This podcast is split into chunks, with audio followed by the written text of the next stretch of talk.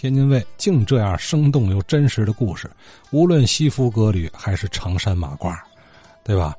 呃，像又提到了圣路易学校的英若诚先生，那也是坎坎坷坷呀，著名的翻译家、表演艺术家，还是唐文泉的偶像。咱听听他怎么说。嗯，前两天的节目里头啊，提到了这个天津的圣路易学校。这个圣路易啊，其实是个这法国的一个国王的名字，就是路易第九。哎，因为他在十字军东征的时候啊，带领法国人呐，哎，英勇抵抗，打败了这个侵略者，而且呢，他呢正式把这个天主教定为国教，所以呢，他在死后啊就被呃天主教内啊封为圣人了，就封圣了，哎，所以啊，给他这个路易前面加了一个圣字儿，所以叫圣路易。那咱们所熟知这个。是这个营口道啊，租界时期就是以圣路易的名字命名。这圣路易路上呢，又有那么几个三个点啊，三点连一线。靠河边的紫竹林这个地方，这个教堂咱大伙叫紫竹林教堂，正名啊就叫圣路易堂。在圣路易路的这头呢，靠近这个滨江道这头呢，就是这个圣路易学校。呃，那天还提到了，呃，圣路易学校的这个著名的毕业生，就是这个尹若成，也就是啊，咱们大伙儿所熟知的北京人艺著名的这个演员呢，尹尹若成，大伙儿比较熟知的李婉芬和李翔版本的这个《骆驼祥子》里边，他扮演这个胡妞的父亲刘四爷。这个茶馆里边啊，他扮演这个刘麻子跟这个小刘麻子，呃，后来还参加了很多的影视作品。另外的一个身份呢，他还是一个呀著名的翻译家，精通很多门的外语。这个跟他在从小在圣路易啊受到这个地道的欧式的这种教育，这个学习的基础是分不开的。所以他呢进入了北京人艺之后啊。呃，对这个呃北京人艺的，就是翻译片也就是就把呃国外的文学名著翻译成中文之后，哎搬上话剧舞台，他连翻译带演《推销员之死》啊，这是他翻译他主演的。另外呢，他翻译由于世之那个朱琳主演的那个《洋麻将》，呃，他呀不光把。外国戏啊，翻译成中文，中国演；他还把呀，中国戏啊，呃，翻译成外文。他曾经把老舍先生的《茶馆》《龙须沟》《骆驼祥子》呃，曾经翻译成英文，在国外出版。另外呢，他和他青年时代的好友啊，呃，戏剧名家黄宗江先生，曾经啊，把根据同名的昆曲《十五贯》。把它翻译成英文版的，我记得我小时候啊，呃，好像还看过这个片子，拍的跟那电影一样。黄宗江啊演这匡忠，英若诚啊演这个娄阿叔，俩人就演这个仿书测字这一场。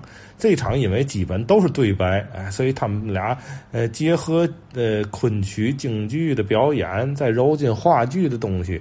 通篇地道纯正的英文表演这一段，而且扮上啊，拍成个电影，像个纪录片似的。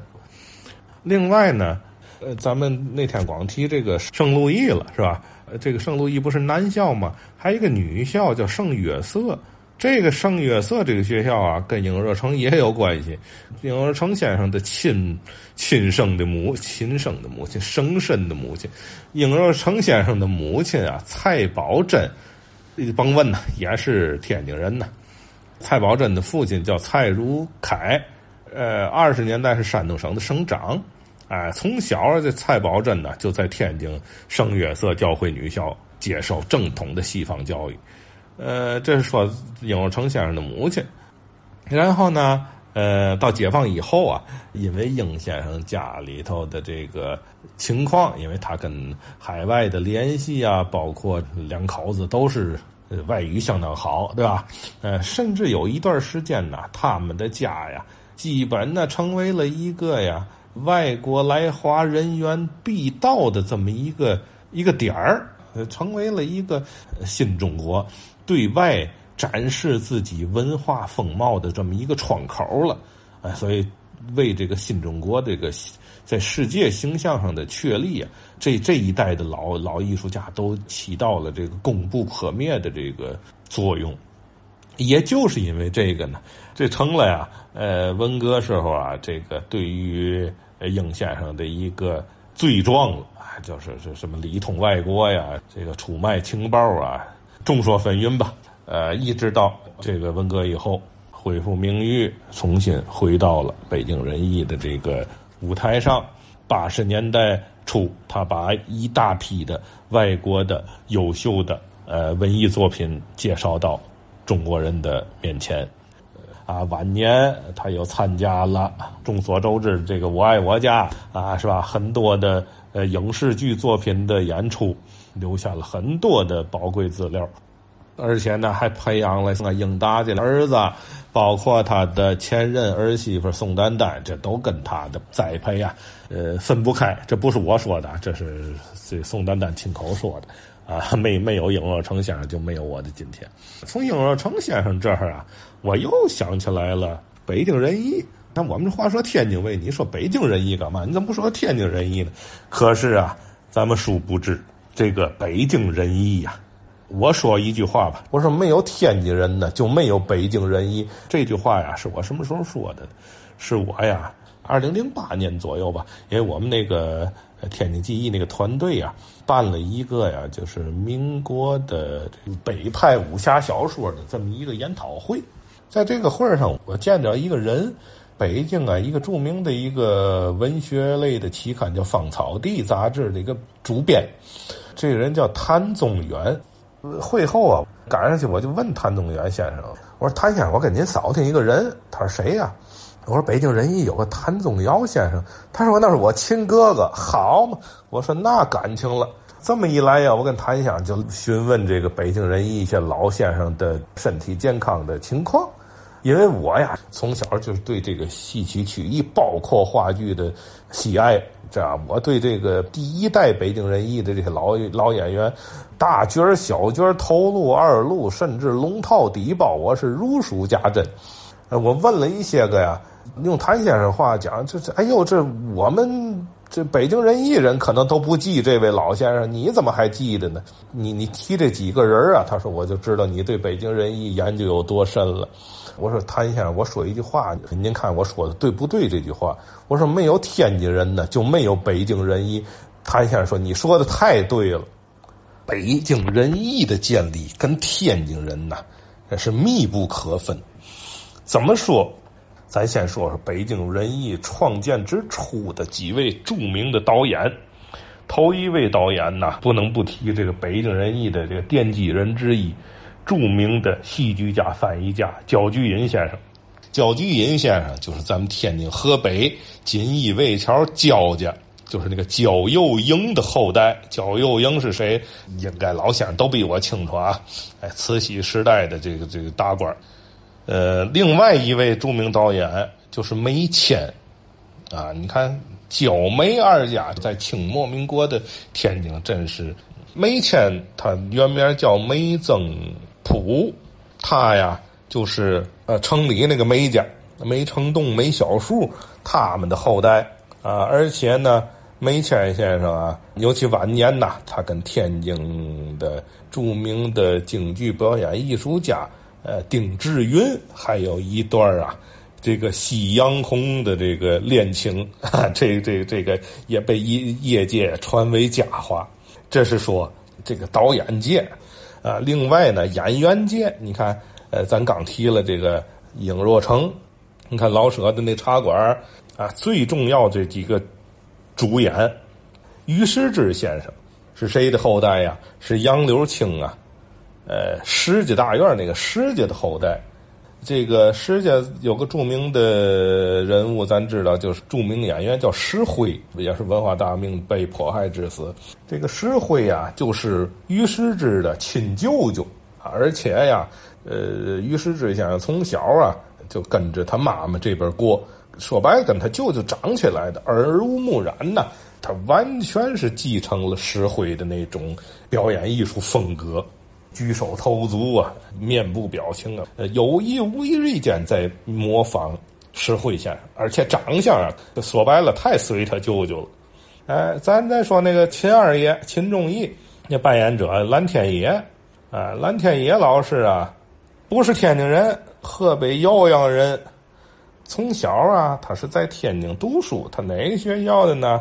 他是河北艺术师范，就是咱们现在天津美院的前身。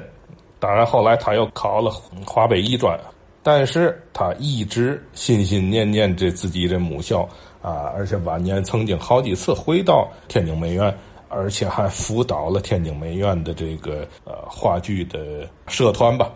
呃，还有一位就是演这个常四爷的这个郑荣老师啊，就是咱们大伙儿熟知的那个《西游记》里面太上老君啊。郑荣老师是谁呢？他的大伯，也就是他的大爷呀，就是民国直系的呃军阀郑士奇。郑士奇呀，呃，退隐山林之后吧，就一直的在天津居住。他的故居呀，当然现在拆了啊，就是原来建设路上面的白楼医院郑士奇的故居。哎，郑世奇就是郑荣先生的亲大爷。还有扮演这个庞太监的童超童先生，呃，也是咱们天津人。你看，这里边全是天津人啊。呃，童超先生啊，原本姓朱啊，朱童超，他叫。一九二五年生于天津城里边的一个大户人家，他后来呀考入了北洋大学的工程系，就是天津大学的先生。呃，后来呢，经蓝天野老师的介绍，因为他在学校也是爱惜这个这个表演，爱惜这个戏曲曲艺，而且天津当时的这个呃剧场啊、演艺啊空前的发展，甭问呐，也没少逃课看戏去。啊，所以为他今后的这个表演生涯打下了坚实的基础。他进了北京人艺之后啊，他曾经演出一个戏叫《明幽之死》，他在里边演了一个这个京剧演员。所以他的这个戏真的叫相控一起打呀，就是又打内又打外，内行啊从他的身上唱念做打，挑不出毛病来，不知道以为他是真专业的京剧演员了。所以童超先生的这个。呃，艺术生涯跟在天津呃幼年时的求学呀，也是分不开的。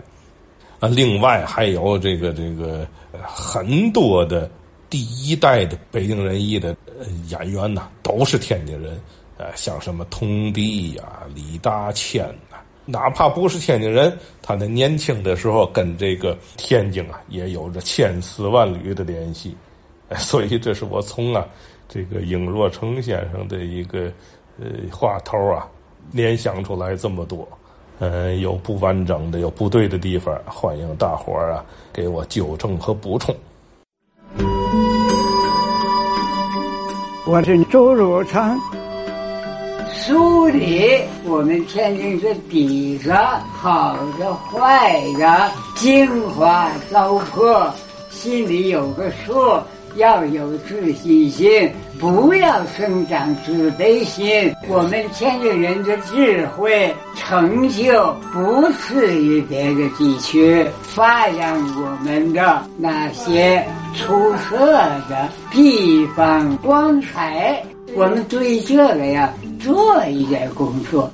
个人力量有限没关系，你加上了一砖一瓦，我们谁也忘不了你。